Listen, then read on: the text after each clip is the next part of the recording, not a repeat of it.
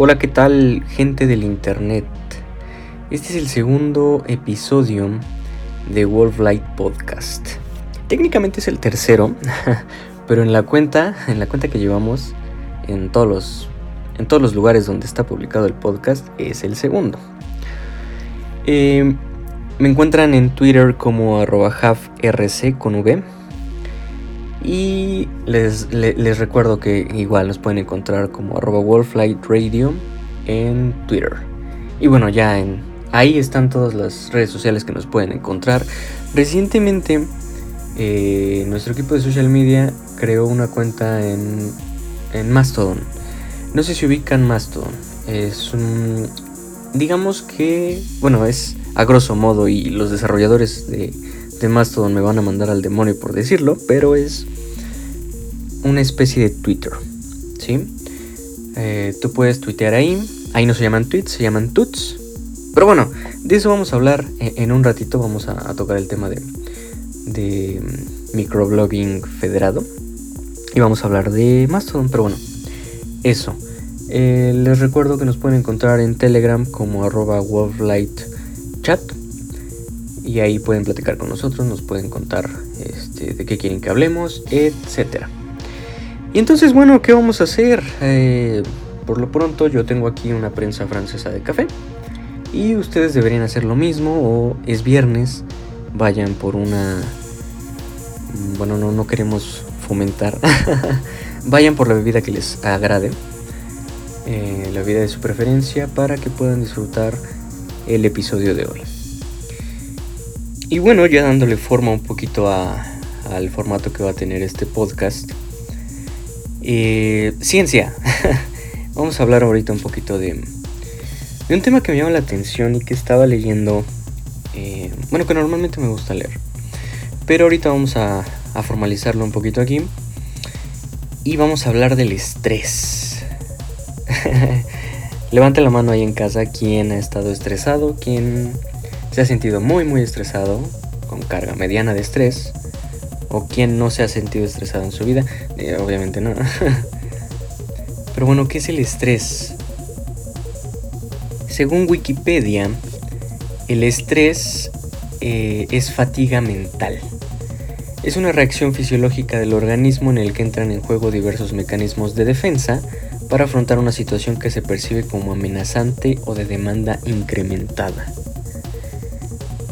Eh, todo el mundo hemos sentido estrés en algún punto y precisamente es de lo que, de lo que les quiero hablar y del, estudio que les quiero hablar. Eh, hace un par de años, eh, Kelly McGonigal dio un TED Talk. Si no saben qué es un TED Talk, viven debajo de una piedra o algo, son pláticas, son conferencias dadas por por expertos en, algún tema. Y en este caso eh, es Kelly McGonigal, es una, es una académica, es una doctora, es una psicóloga eh, de la Universidad de Stanford. Y ella eh, les decía que dio una plática en TED y tiene un libro que se llama precisamente The Upside of Stress. ¿no? O sea, como la parte buena del estrés. Y precisamente de eso es de lo que habla en su charla de TED. Y el, punto principal en ella es que ella dice, es que yo he pasado e, X cantidad de años diciéndole a la gente, no te estreses, el estrés te hace daño, el estrés causa enfermedades, el estrés hace esto, el estrés hace el otro, el estrés es tu enemigo. Y bueno, todos, todos lo sentimos así, ¿no? Es como, eh, ya vienen mis exámenes finales, ay, me estoy estresando, ay, me va a dar algo. Ese es el problema que dice ella, eh, que ella ataca en, la plática de TED. Y, precisamente la plática se llama ¿Cómo hacer al estrés tu amigo? E, en, la plática ella dice que se hicieron estudios, y de hecho se los dejo en, la página, o sea, son estudios eh, formales y, que, se hicieron en, en diversas universidades y que dicen, a ver, le vamos a preguntar a las personas en, estos estudios, les vamos a preguntar si ellos creen que el estrés les hace daño o que el estrés les va a causar alguna enfermedad. después utilizaron em, registros públicos de salud para saber quién había muerto, ¿no? y sí, las conclusiones interesantes de estos estudios es que las personas que creían que el estrés les causaba enfermedades o que les, les hacía daño para acabar pronto, eran las personas más, que, que, estaban más propensas o que murieron eh, antes. ¿No? Eso, eso, es bastante interesante porque eh, lo que dice ella es que, o sea, si, si, tú piensas que el estrés te va a hacer daño, automáticamente eh, ya estás predispuesto a tener una reacción adversa al estrés. ¿Qué es esto? cuando tú cuando uno está estresado, la, reacción inmediata es que tu corazón empieza a latir más rápido, eh, empiezas a sudar, ¿no? Empiezas a respirar más rápido, tus venas se contraen. Y eso es algo, eso es una parte interesante. Porque, y, es precisamente porque, es por eso que el, estrés crónico normalmente se asocia eh, con enfermedades cardiovasculares. O sea, no es saludable estar así con las venas, sí, con, las venas eh, contraídas, le llaman, ¿no? O como mm, dejando pasar menos sangre hacia tu cuerpo. Y precisamente este tipo de respuesta hacia el estrés es porque nosotros eh, creemos que nos hace daño. O sea, si nosotros, y lo dice ella, si nosotros decimos, a ver, este estrés no me va a hacer daño, este estrés lo que va a hacer es que me va a preparar, va a preparar mi cuerpo para que yo sea capaz de enfrentar este reto. Es como por ejemplo si te está persiguiendo un perro, precisamente el estrés va a hacer que tú puedas correr más rápido incluso. Adrenalina, ¿no? O sea, ese tipo de factores. Pero precisamente esas situaciones te preparan para, para poder asumir ese reto y superarlo. Y eso es precisamente lo que dice ella. Y entonces, ¿qué pasa cuando tú asumes que, el estrés no te va a hacer daño y que precisamente te va a ayudar? Entonces logras que tu corazón, bueno, que en general tu, tu cuerpo esté en un estado, bueno, pones a tu cuerpo en un estado más relajado y obviamente tu corazón va a palpitar más rápido y vas a respirar más rápido. Pero por ejemplo, tus venas ya no van a estar en ese en ese en ese estado que es perjudicial para la salud, eso sí. Porque estar mucho tiempo así, pues es lo que causa eso eso sí causa causa daños. Y entonces, al final, si tú lo que si tú haces eso, no vas a evitar el estrés pero al final logras que tu cuerpo tenga una reacción diferente a ese estrés. Porque el estrés no lo podemos evitar, eso es imposible. A mí me decían, eh, es que el estrés es causado por cosas que no has hecho. Entonces el estrés se quita haciéndolas. Y en parte es cierto. O sea, sí, si nosotros avanzamos con nuestras, con nuestras actividades, con nuestras tareas, con nuestro trabajo, e, etc. Obviamente pues vamos a, ir liberando carga y pues, pues, eso puede hacer que nos estresemos menos. Pero al final el estrés no lo podemos evitar, es una reacción natural. ¿Sí?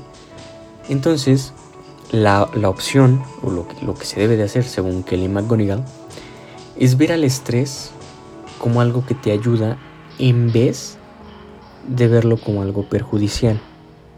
Y precisamente eso es lo que lleva a tu cuerpo a estar más eh, como a asimilarlo mejor.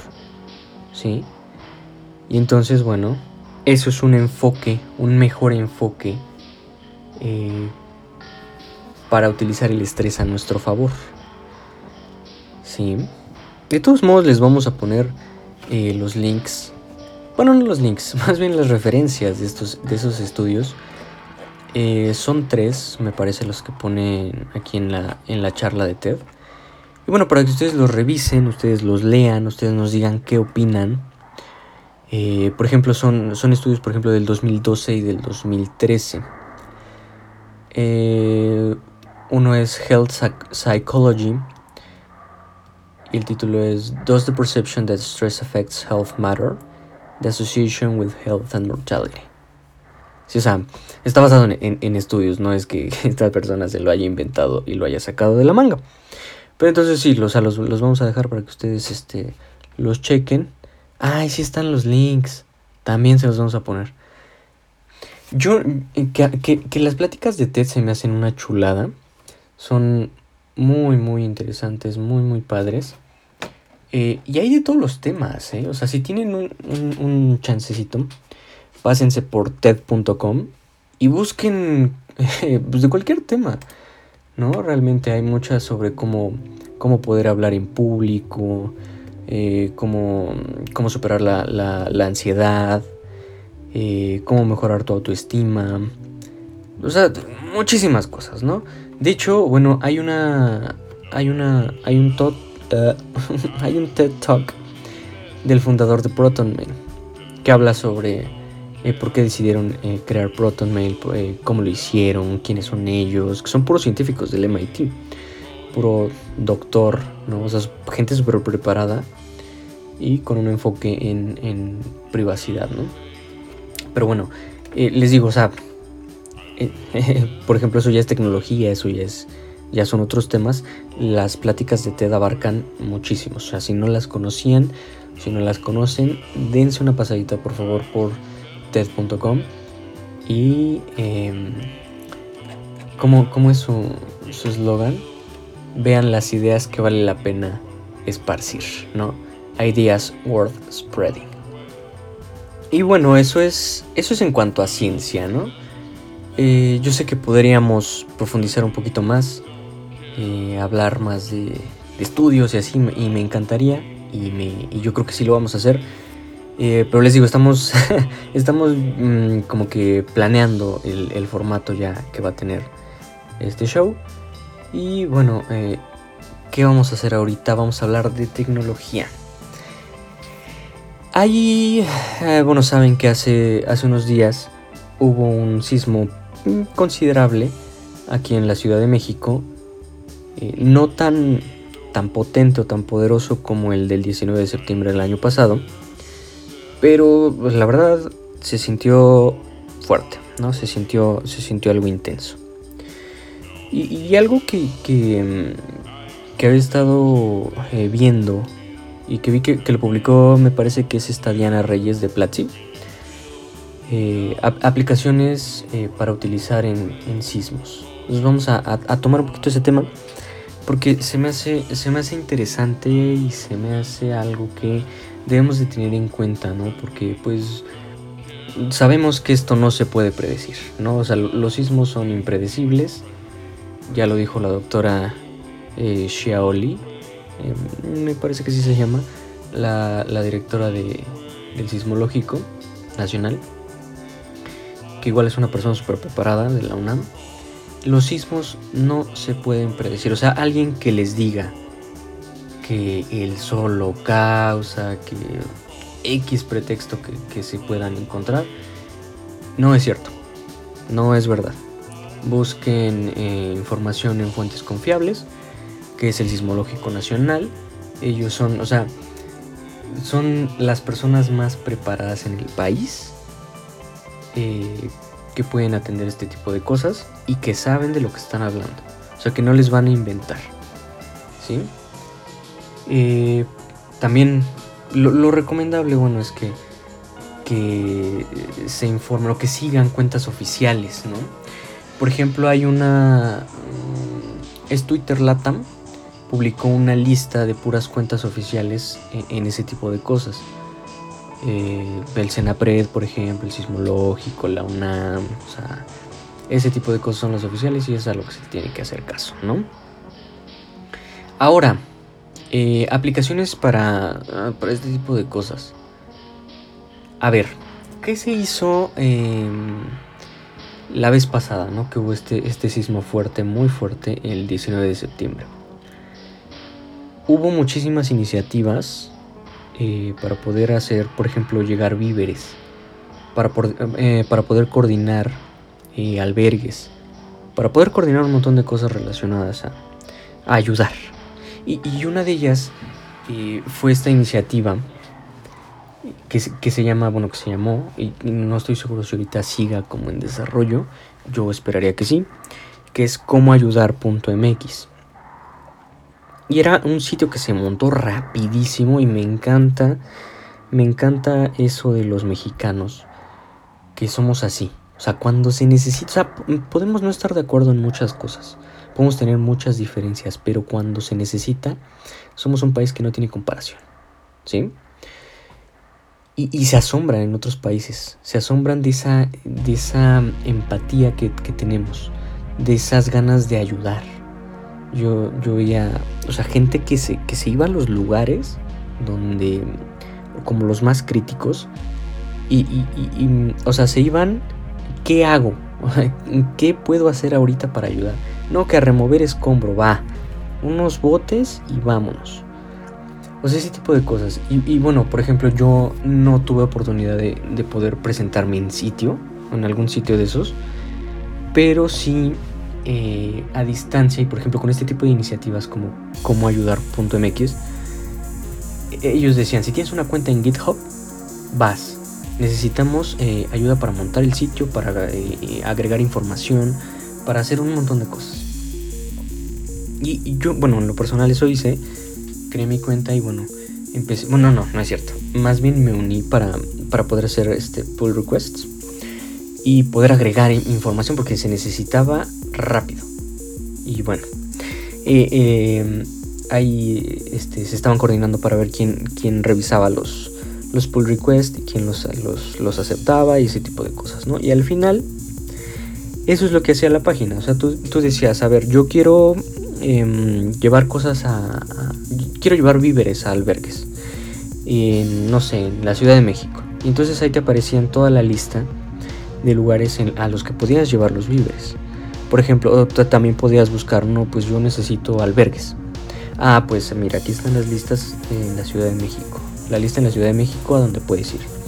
Eh, refugios donde acepten mascotas. También ahí estaba la lista. Y bueno, era una aplicación muy, muy padre.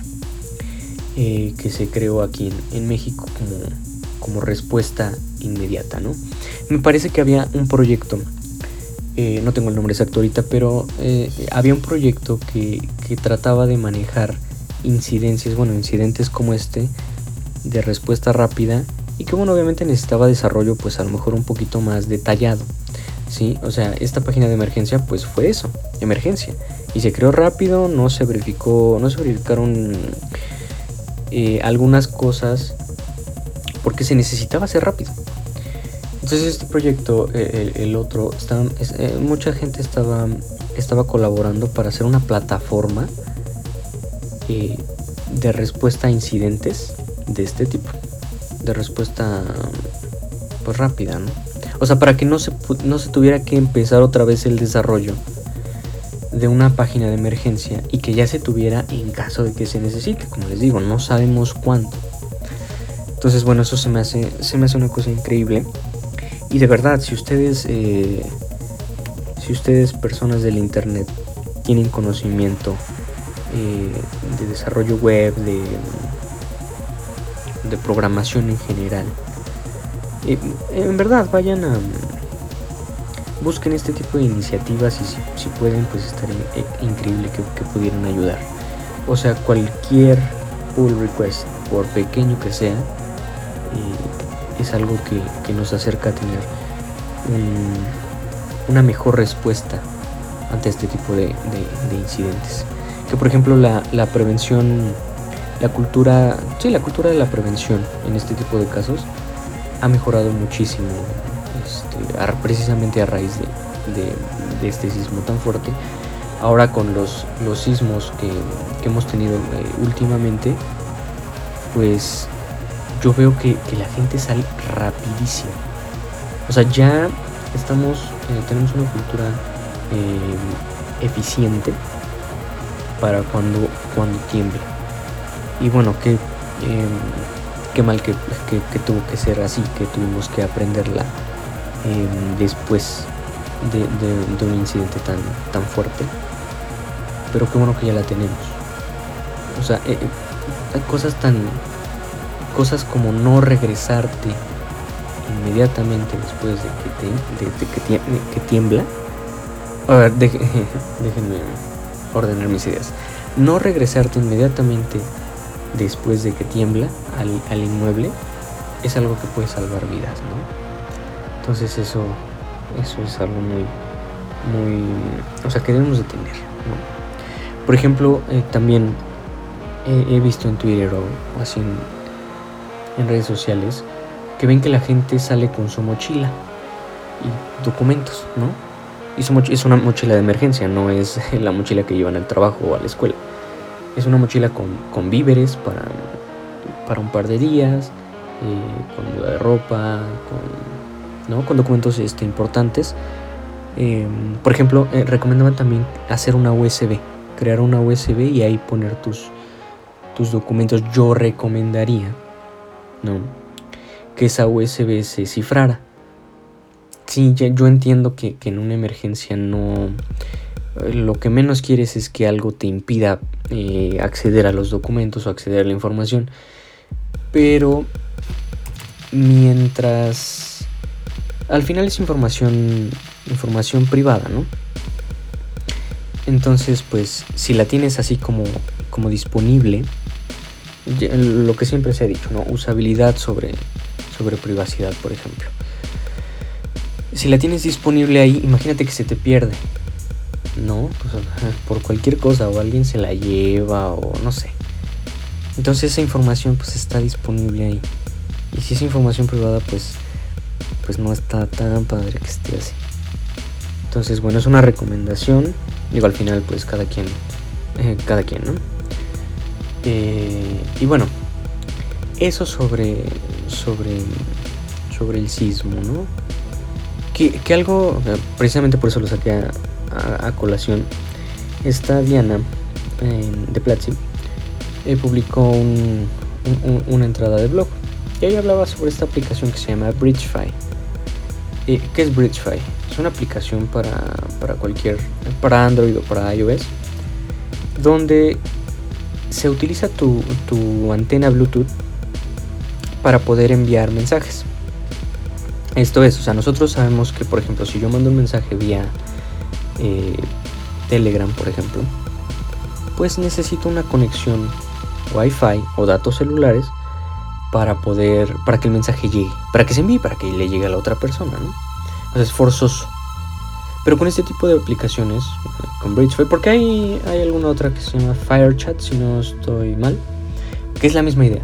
Utilizar la antena Bluetooth para hacer que el, mensaje, entre comillas, rebote rebote de dispositivo en dispositivo hasta llegar al, destinatario. Ahora, esto se me hace, se me hace una forma eh, muy buena eh, de comunicarse en caso de emergencia. ¿Por qué? cuando pasó este, este sismo fuerte, ¿qué fue lo primero que se cayó? Comunicaciones. No tenías datos, no salían tus WhatsApp, eh, X cantidad de cosas. ¿Por qué? Pues porque todo el mundo lo estaba utilizando, se saturaban, bueno, se caían, ¿no? Y bueno, por ejemplo, si se va la luz, eh, eh, digo, tomemos como un caso, pues a lo mejor extremo, o algo de lo que pasó ese día. Se va la luz en el edificio, ¿no? Y no puede salir. Entonces, pues obviamente no tienes wifi y los datos celulares están caídos. ¿Qué haces? Pues Bluetooth. Es, un poquito la idea que, se sigue eh, en el uso de esta aplicación. ¿Que tiene restricciones? Sí. Sí, o sea, es una buena idea. A mí me gusta, pero tiene restricciones. ¿Por qué? Porque no solo el, el, emisor y el receptor deben de tener la aplicación para empezar, sino que también tienen que tener el Bluetooth prendido. Y entonces todas las personas cercanas también lo deben de tener prendido. El, alcance de las antenas Bluetooth es 10 metros si no estoy mal. Entonces, pues, eh, si la idea es que eh, tú mandas el mensaje y entonces a una persona en un radio de 10 metros le va a llegar, pero no lo va a ver porque eh, no, es, no es para ella. Y entonces el mensaje va a rebotar, va a intentar llegar a la otra persona, te digo, rebotando de antena en antena. Pero si por ejemplo tú tienes prendido tu Bluetooth, el receptor también, la persona que está como en problemas, ¿no? Eh, pero nadie en medio o nadie en el alcance de los 10 metros de ustedes tiene el Bluetooth prendido, pues mm, el mensaje no va a llegar, ¿no? Que yo estaba leyendo que, bueno, dice la aplicación que a lo mejor mm, cuando no hay como alcance Bluetooth, el mensaje se puede ir por Wi-Fi. Pero bueno, el problema era pues, o sea, en este caso la persona este, que está en problemas, pues no, no, tiene, no tiene acceso a eso en este tipo de, casos de emergencia. Pero bueno, esa es una de las limitaciones, Si ustedes le ven alguna otra limitación, porfa cuéntenos. Pero bueno, al final se me hace una idea muy buena, ¿sí? Porque eh, superas superas esa falta de, de señal wifi, de señal de datos celulares, 4G, 3G y así. Que también decía, bueno, eh, por ejemplo, cuando, cuando pasan este tipo de cosas, todo el mundo empieza a mandar mensajes. Todo el mundo empieza a tratar de comunicarse, entonces saturan las redes, ¿no? Entonces, por ejemplo, los celulares modernos eh, pueden cambiar entre 4G, 3G y 2G. Pero bueno, la, idea es esta. Si en 4G no te puedes comunicar, la idea es bajarte a 3G. Porque en teoría está menos saturado. Y bueno, habría que, habría que hacer por ahí una prueba. Pero bueno, me hace sentido, ¿no? Entonces, si alguien hace la prueba y dice, ah, no es cierto, bueno, pues habría que ver. Pero bueno, eh, eh, lo importante de aquí era, esta aplicación, ¿no? Les digo, es eh, y hay otra que se llama FireChat, que es lo mismo. Ahora, yo estas aplicaciones no las utilizaría como eh, sistemas de mensajería principal, ¿no? Porque yo hablé con ellos, yo hablé con BridgeFi cuando les mandé un DM en Twitter y les pregunté, oye, em, ¿cuál es el, el algoritmo o cómo, cifras las, eh, las conversaciones, ¿no? Eh, y me dijeron, bueno, se tardaron un poquito en, contestar, en contestarme, pero básicamente me dijeron que cumplen con eh, medidas de seguridad básica y que es PGP. Pero bueno, sabemos que no basta con que sea PGP y que está un poquito curioso que se basen en PGP nada más. Ahora, yo les pregunté em, de qué longitud eran las llaves PGP y no me supieron decir. Pero bueno, pues esas son las personas de, que manejan el social media, ¿no? Y bueno, y a lo mejor ya era, ya era una pregunta un poquito más técnica. Pero bueno, al final en, casos de emergencia funciona, ¿no? tendría que funcionar. Eh, en, en, ciertas, sí, claro, cumpliendo características o, circunstancias muy específicas. Y bueno, pues eso, eso sobre Bridgefy. Y ahora, lo que me lleva, bueno, este, este tema me lleva a tocar otro que es eh, localización. Todos sabemos que eh, lo más usado para, para localizar un punto en el planeta es GPS, ¿no? Pero bueno, también sabemos que no es tan exacto. O sea, sí hay un margen de error. Que bueno, eh, estaba. Bueno, hay un. Hay una tecnología que están desarrollando. No sé si ya está. Eh, que daría una exactitud GPS con un margen muy pequeño, ya de centímetros.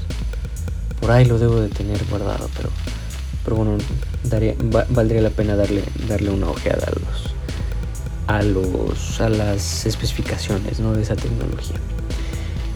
Pero hay otra eh, que yo estaba que yo estaba leyendo que ya, ya había bajado yo la aplicación pero me había quedado sin espacio y bueno la, tuve que quitar. Eso es un problema, ¿no? Quedarte sin espacio en el teléfono porque entonces no puedes utilizar muchas aplicaciones que deberías. No, es lo que la gente me dice cuando, oye, es que, mm, ¿por qué no usas Telegram? Ay, es que no tengo espacio en el teléfono. dices, bueno. WhatsApp guarda todo en tu teléfono y satura más rápido la memoria. Pero bueno, ¿de qué aplicación estoy hablando? De What Three Words. Así como se oye, ¿no? El, el, logo son tres barritas así como diagonales. Y de hecho así es su protocolo para, para poder comunicar, bueno, para poder expresar una, una dirección. Pero vamos a hablar, vamos a hablar de ellos. ¿Qué es What Three Words? Es un sistema eh, global de direcciones. Ajá. Y ellos lo que hicieron, o lo que hace su, esta tecnología, es dividir al planeta en cuadrados de 3 metros por 3 metros. ¿Sí? Y a estos, a estos cuadrados se les asigna una dirección exclusiva que consta de tres palabras. Ajá. Y es extremadamente preciso. Digo, obviamente no, no a nivel de centímetros porque pues 3 metros por 3 metros pero es muy muy preciso. Y más que eso, digo, o sea, sí es preciso, pero además es increíblemente sencillo compartir. Porque los humanos no, o sea, si yo les digo, no, pues estoy en la, latitud tal y la altitud tal, nada, pues jamás en la vida, ¿no? O sea, no es práctico, no es práctico. Y las direcciones, mm, podríamos, que, podríamos llamarlas, eh, no sé, postales o sea, la dirección que tú das de tu casa, pues también es un poco complicado porque pues tienes que dar eh, muchas especificaciones, ¿sí? Es la calle tal, ah, pero también hay una extensión de esa calle, ¿no? Y la gente se pierde, ¿no? Entonces, bueno, eso es un problema. Entonces lo que hacen ellos es a cada cuadrado en el planeta de 3 por 3 metros le vamos a asignar eh, una dirección, ¿no? Y por ejemplo ellos ponen en, el video promocional en su sitio que es eh, what3words.com eh, es, una entrega por dron y el dron va a Times Statue Kindness. ¿Y eso dónde está? Está, ah bueno, esto que sería tiempos, estatua, em, amabilidad, ¿no? Esto está, esta dirección de tres palabras está en Irlanda en Ratoa. Y así más o menos es como, como, como funciona, ¿no? Ahora yo eh, me di a la tarea de buscar algunas direcciones eh, pues conocidas, ¿no? Porque, o sea, las palabras, o sea, si tú, si tú tomas una palabra en el lugar donde estás, pues es random, ¿no? O sea, no tiene nada que ver con el, con el lugar en donde estás. Entonces, eh, por ejemplo, estaba yo buscando a al Ángel de la Independencia. El Ángel de la Independencia en la Ciudad de México, su dirección es, bueno, su dirección de, tres palabras es cáscara, saltan, darán. ¿Sí? Ahora, ¿cuál es la dirección del Ángel de la Independencia? Así la, mm, la convencional, por así decirlo, ¿no? La, la postal, aunque bueno, ahí no le llega nada, pero es es algo así como Paseo de la Reforma y Eje 2 Poniente, Juárez, Cuauhtémoc, Ciudad de México, CDMX, México. ¿Sí? ¿Y tú aprendes eso? Pues sí, a lo mejor de varias veces, ¿no? Varias veces que la dices, varias veces que, que la escribes.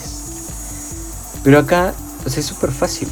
Es súper fácil aprenderte una dirección de tres palabras cuando utilizas este sistema. Ángel de la Independencia es tres diagonales, les digo que así, así es el esquema para, para.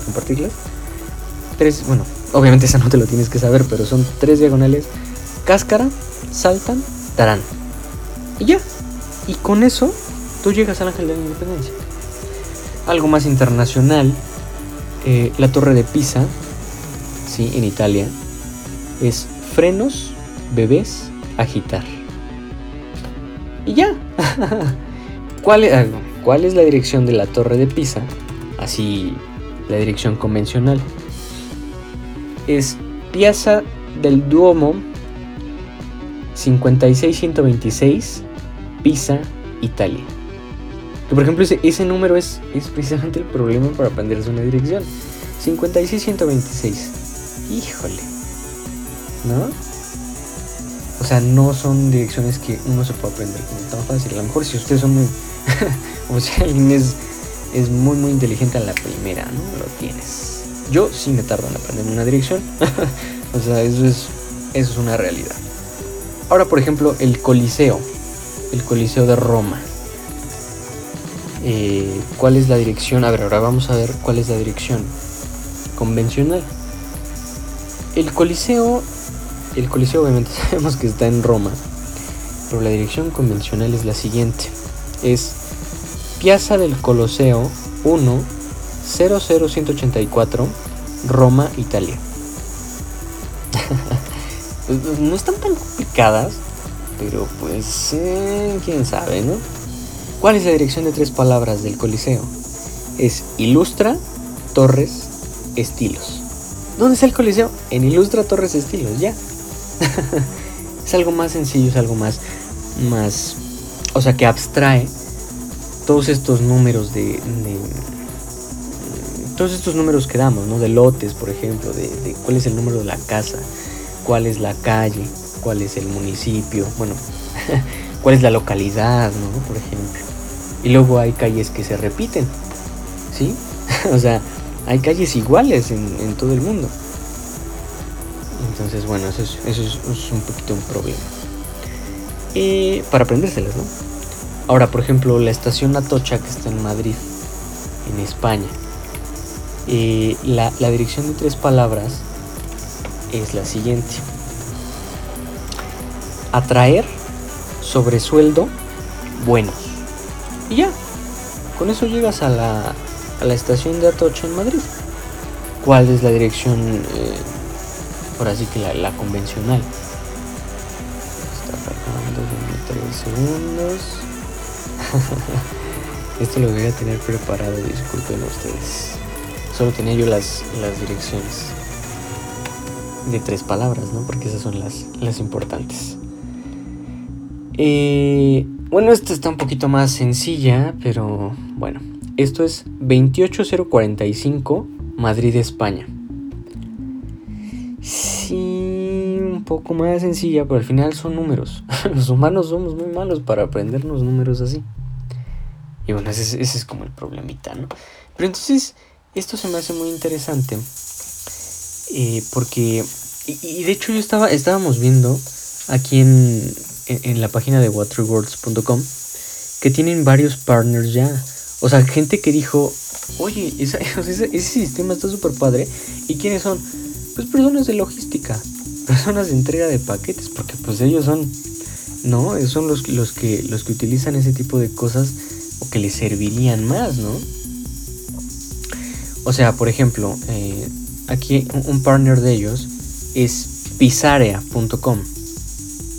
Ellos entregan comida, ¿no? Y, los restaurantes están en Ghana, ¿sí? Pero, pero precisamente porque, bueno, también el sistema, el sistema, los sistemas que dan las direcciones convencionales no son tan confiables, porque a veces hay partes del mundo que digamos que no están mapeadas, no hay una dirección. Entonces, ¿cómo pides, por ejemplo, en Ghana, eh, eh, cómo pides eh, comida a domicilio si, por ejemplo, tu, tu domicilio no tiene una dirección asignada. Entonces, pues mira, si te vas por allá y le das a la izquierda y sigues 5 minutos, llegas. Entonces eso hace que no sean confiables, que las entregas no sean confiables. Entonces, bueno, ellos dijeron, no, pues, porque, porque este sistema, este algoritmo, toma a todo el mundo y sí, el, el, la Tierra es, es de, una, de una suerte esférica, no es plana. todas las personas que creen que la, Tierra es plana, no, eso no es cierto. Pero entonces este sistema toma todo, todo el, globo y eh, lo divide en secciones de 3 por 3 metros. Y entonces ya es súper exacto. O sea, tú por ejemplo, bueno, no tengo direcciones exactas de gana. Pero por ejemplo, si tú dices, eh, tráeme una pizza aquí a Cáscara Saltandarán, ¿no? Sabes que es el ángel de la independencia. Entonces ya es súper super rápido llegar, súper mm, confiable, digamos, porque es muy exacto. ¿Sí? Ahora, otra empresa que tiene mucho, mucho nombre es Mercedes-Benz. Y ellos introdujeron eh, el primero, bueno, o sea, por primera vez dentro de un carro, un, auto, un sistema de tres palabras para navegar. ¿No? Obviamente carros de lujo, pero pero es ese tipo de cosas. Y hay muchos, ¿eh? o sea, hay muchísimas, muchísimas empresas que ya dijeron, no, es que pues mejor vamos a utilizar este tipo de, sistemas. Por ejemplo, las islas Salomón, Solomon Islands, eh, su sistema postal ahora utiliza direcciones de tres palabras, precisamente por esto que pasaba en, en Ghana. O sea, nuestros sistemas postales no son confiables porque no todas las direcciones están, están mapeadas, o tienen una dirección pues, común, ¿no? Porque a lo mejor son remotas, a lo mejor no es tan fácil llegar, y ese tipo de cosas, ¿no? Entonces, What Rewards lo, lo, resuelve de una manera increíble. La aplicación está muy padre, ¿eh? Bueno, yo la probé en iOS, en Android no, la probé, pero bueno, me imagino que es, algo muy parecido. Pero está, está muy interesante, está muy padre. Y es súper fácil. O sea, es, es como como cualquier aplicación de mapas que hayan utilizado, tú le pones que te localice y te da la dirección. Y te da tu dirección de tres palabras. Entonces, bueno, la dirección de tres palabras de Wolflight Podcast es, es secreta. pero, pero bueno, eh, ese tipo de cosas, ¿no? Y eso es de lo, de lo que les quería platicar. Ustedes estarían, y la pregunta la dejo en la mesa. ¿Ustedes creen que en México sería usable, sería mejor utilizar direcciones eh, como normalmente se usan. O sea que en lugar de, de, que todas las direcciones sean algo así como, como la del Ángel de la Independencia, ¿no? Que está, que está en Paseo de la Reforma y Eje 2 Poniente, Juárez, Cuauhtémoc, Ciudad de México, Ciudad de México, eh, ¿no? O que sea cáscara saltandarán. y por ejemplo así para, para pedidos, ¿no? Para, para, cosas que te lleguen internacionalmente o ese tipo de cosas, tres palabras y listo, ¿no? ¿Ustedes estarían, estarían de acuerdo con que eso se, se usara en vez de, de, direcciones postales como las conocemos? Estaría bastante interesante, ¿no? Cuéntenos, cuéntenos en, en, en Twitter, en Telegram, en Mastodon, en donde quieran, ¿no? Y bueno, eso sobre, sobre sistemas de localización. Que les digo, se me hace muy, muy interesante. Ahora, hablando de Mastodon, eh, no sé si lo conozcan. Tiene, tiene un par de años. Yo ya tenía una cuenta por ahí. En alguna instancia de Mastodon. Pero creo que mm, perdí mi contraseña. Qué triste que yo haya perdido una contraseña. Pero bueno. Creo que eso fue lo que pasó. ¿Qué es Mastodon? Les decía, es una suerte de Twitter, pero digamos que con esteroides, ¿no? O sea, está... sí, es una red social, es una red social, como si necesitáramos una, otra red social, dirán ustedes. ¿Cómo, cómo la describen ellos? Eh, dice, en joinmastodon.org.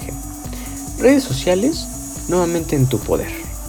La red social de microblogging descentralizada, más grande, gratuita y open source.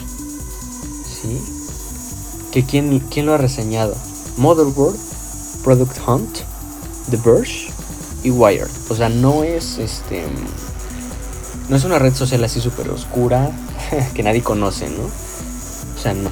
Es, es algo que ya que, que se conoce, pero es como por ejemplo Telegram, ¿no?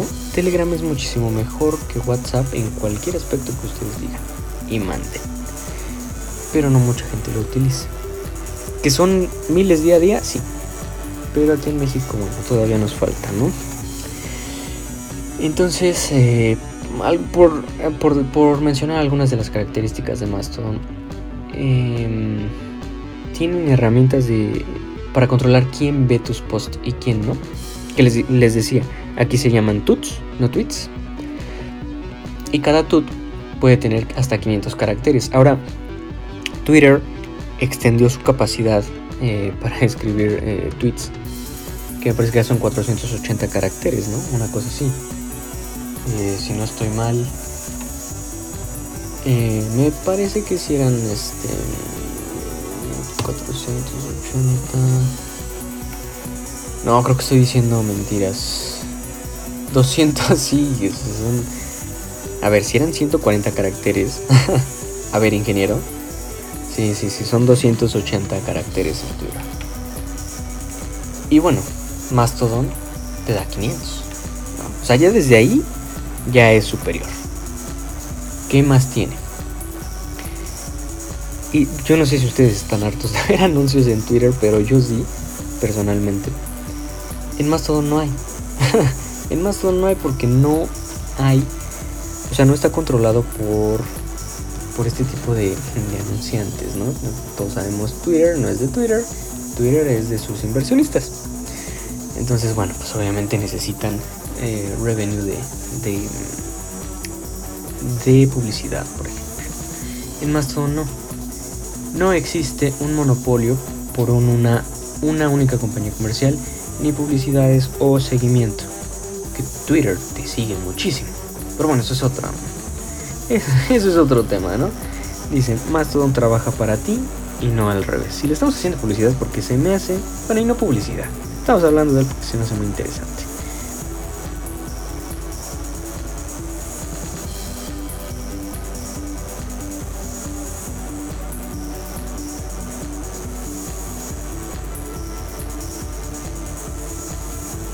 Y no es publicidad porque, bueno, no recibimos ni un centavo, ¿no? Pero se nos hacen, se nos hacen aplicaciones muy interesantes. Todo lo que hablemos aquí es por eso, ¿no? Porque creemos que es, que es interesante, creemos que es, es bueno que la gente los conozca, ¿no? en caso de Mastodon, eh, es, se, me hace, se me hace algo muy interesante, se me hace algo muy padre. Porque evitas muchas cosas que son problemas en Twitter, ¿no? Por ejemplo, eh, Mastodon tiene, tiene herramientas eh, muy robustas para antiabuso, ¿no? Para cyberbullying y todo ese tipo de cosas. Ahora, como les decía, tiene un filtro de publicaciones flexible. y, por cada tut, por cada publicación. En Twitter no. ¿Qué tienes que hacer para, poder controlar esto? Tienes que cambiar eh, los ajustes de publicidad, perdón, de, de privacidad de todos tus tweets en general, cada que lo hagas. Aquí no, aquí es por tweet. Ahora, eh, les decía, es federado. ¿sí? O sea, cada persona que quiera, una persona que guste, puede hacer, puede montar un, servidor de Mastodon.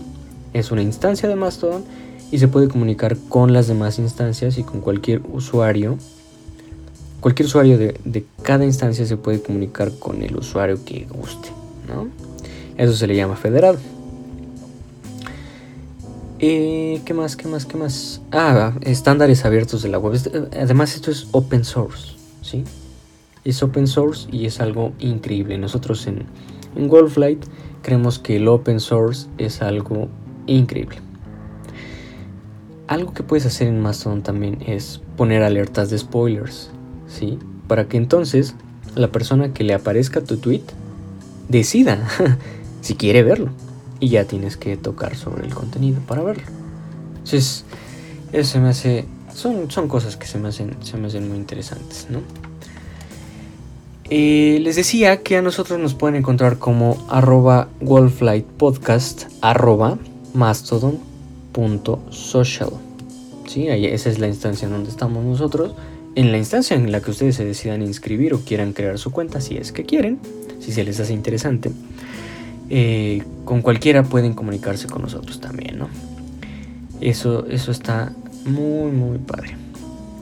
Algo, algo que pone aquí, instala tu propio servidor.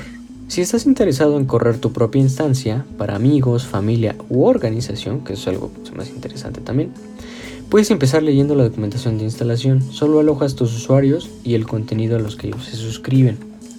Si eso es lo que les decía, cualquiera puede correr un servidor de Mastodon cada servidor aloja cuentas de usuarios individuales y el contenido que éstas producen, además del contenido al que se suscriben. Ajá. Entonces, cada usuario se puede comunicar con quien quiera ahí. Pero no hay un único servidor, como por ejemplo en el caso de Twitter. Los, servidores corren de forma independiente por personas y organizaciones. Entonces, en el que tú quieras estar, si ya no te gustan las reglas, por ejemplo, de, uno en específico, pues te cambias. Y listo. ¿ah? Entonces, bueno, y más que te cambies, la red persiste, ¿no? La red no le pasa nada. Pero sí, te puedes, te puedes cambiar. Pero bueno. Y eso, Mastodon se me hace, se me hace algo muy padre. Había, eh, había algo que... Ah, y de hecho creo que está basado en, en Social, si no estoy mal. O sea, son este tipo de redes sociales que, que son como independientes de Facebook o de Twitter. Y que, o sea, toman la idea, la hacen mejor. Y además son abiertos. O sea, tú puedes ver el código de Mastodon en GitHub. Y ahí puedes ver qué, qué, qué hacen, ¿no? por ejemplo, de Mastodon Social está en GitHub.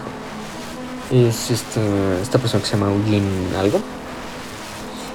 Mm, que es, es, como el, el que maneja la, la instancia, ¿no? Es Eugene. Es arroba Gargron, que es el desarrollador de Mastodon. Y él maneja Mastodon.social. Y bueno, les decía, al ser open source tú puedes ver qué se está haciendo con tus datos, qué no, y cómo se maneja, ¿no? Y eso es algo, algo muy, muy importante. Y bueno, creo que, que eso quedaría en la parte de tecnología, ¿no? Del tema de hoy. Como les digo, si tienen comentarios, porfa, en nuestras redes sociales. Y ahora, ¿qué más, qué más queremos tocar hoy? De temas esto eh, hasta aquí, ¿no? ya, conforme vayamos haciendo más episodios, vamos a poder, em, vamos a ir como, como que alargando las secciones, ¿no? Platicando más cosas. Eh, por eso les decía, si ustedes tienen eh, algún tema, algo de lo, que, de lo que quieran platicar con nosotros o, que quieran que aquí se toque en el programa, en, en el show, este, díganos, díganos para, pues para, para tomar opinión, ¿no? para hacer una democracia aquí en Warcraft. Entonces, eso. Como dato random, y, y es algo que les digo, yo podría hablar horas y horas. Em, sí, horas y horas. Usen Telegram, chavos. yo no sé, eh, porque, bueno, como pequeña experiencia, yo eh, en, mi familia, intenté migrar un grupo que tenía, ¿no? Que son muchas personas, o sea, no son como tan cercanos. Pero queríamos, bueno, yo quería migrarlo a Telegram y le dije, le dije a un tío, oye, fíjate que eh, esta Telegram está bien padre y así, así, ¿no? Ya saben, sales pitch. Y me dijo, sí, no, se me hace, se me hace interesante, vamos a ver cómo le hacemos y así. Pues total que yo mandé el mensaje eh, a, WhatsApp. y les dije, miren, esto está bien padre, lo vamos a usar así, y pues estaría bien que lo descargaran y así, así. La mayoría me dijo, pues sí, no, vamos a ver, vamos a ver qué tal está y así. Y como tres o cuatro ni siquiera me hicieron caso. y entonces, bueno, ya desde ahí el plan falló. Porque pues, o sea, imagínate, tú tienes un grupo de WhatsApp y un grupo de Telegram. Entonces, si mandas algo al grupo de Telegram, o algo, un anuncio algo importante de la familia o así, hay, hay tres o cuatro personas que no están ahí, entonces lo tienes que mandar a WhatsApp también. Entonces repites, entonces bueno, pues se pierde el objetivo, ¿no? Entonces bueno, desde ahí pues falló, ¿no? pero bueno, eh, les digo, la mayoría lo instaló y pues estuvimos platicando un ratito. Y ya, de repente se empezaron a desaparecer, lo empezaron a dejar de usar como dos meses después ya yo les pregunto, oye, pues, ¿qué pasó no? con el grupo de Telegram? Me dijeron, ay, es que, fíjate que se me acabó el espacio y lo desinstalé. Y yo dije, uy, bueno, pues ya que no. Así ese fue uno de los motivos. Otro motivo fue que su plan no lo incluía, no, no, no lo podían usar gratis. Entonces, cuando, cuando estaba en la calle, pues no lo podía usar. Entonces, pues se me hizo como que, pues, ¿para qué no? Entonces dije, bueno, que eso es otro tema que vamos a tocar, ¿no? Em, rating cero a lo mejor, por ahí podemos este, hablar de eso. Pero bueno, en general, eso fue lo que pasó. Entonces dije, bueno, pues ya, ¿no? Y ya después de un tiempo ya, porque son seis meses de cada cuenta que para autodestruirse. Y ya nada más veía cuenta eliminada, cuenta eliminada, cuenta eliminada, cuenta eliminada. Y así, y bueno, ese fue, ese fue mi fracaso cuando migrando a un grupo familiar a Telegram. Pero bueno. A ver, por ejemplo, la gente que dice que, que, que no tienen espacio y que por eso no instalan Telegram. WhatsApp guarda absolutamente todo en tu teléfono. Y te ocupa, yo he visto, yo he visto respaldos de hasta 3 GB de WhatsApp. Y dices, bueno. O sea, un, power user, ¿no? De WhatsApp. Y además de eso, lo guarda en. O sea, por ejemplo, si eres usuario de iOS, lo guarda en iCloud. De Android, lo guarda en, Drive. Pero las conversaciones no se suben cifradas. Y eso es un problema. Porque pues entonces ya están en texto plano. bueno. A la gente no le interesa eso, ¿no? Mientras funcione y sea gratis. Bueno. Ese era mi pequeño rant del día de hoy. mi micro rant. Ay, ¿qué fue eso? Eh, un, pequeño rant para, para cerrar la semana. Piénsenlo, piénsenlo. Telegram.org si les interesa. Entonces, bueno, pues yo creo que hasta aquí le dejamos, chavos. Muchísimas gracias en verdad.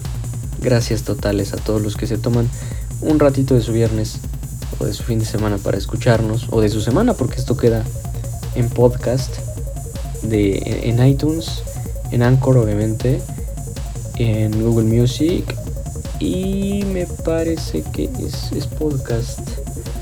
Pero bueno, eso para usuarios de Android, por ejemplo. Que también eh, lo estamos poniendo en SoundCloud. Ahí también nos encuentran como Wolflight Podcast y ahí también pueden escucharlo. Y bueno, pues en general eso era de lo que queríamos platicar con ustedes. Eh, ¿Les gustó o no les gustó? Eh, ¿Qué más quisieran que, que habláramos de algo, o sea, ustedes pidan, ¿no? Aquí el cliente lo que pida. Y entonces, bueno, como les decía, muchas gracias por pasarse un ratito aquí. Nos vemos la siguiente semana. Eh, pórtense bien. o no, pero cuídense mucho. Y adiós.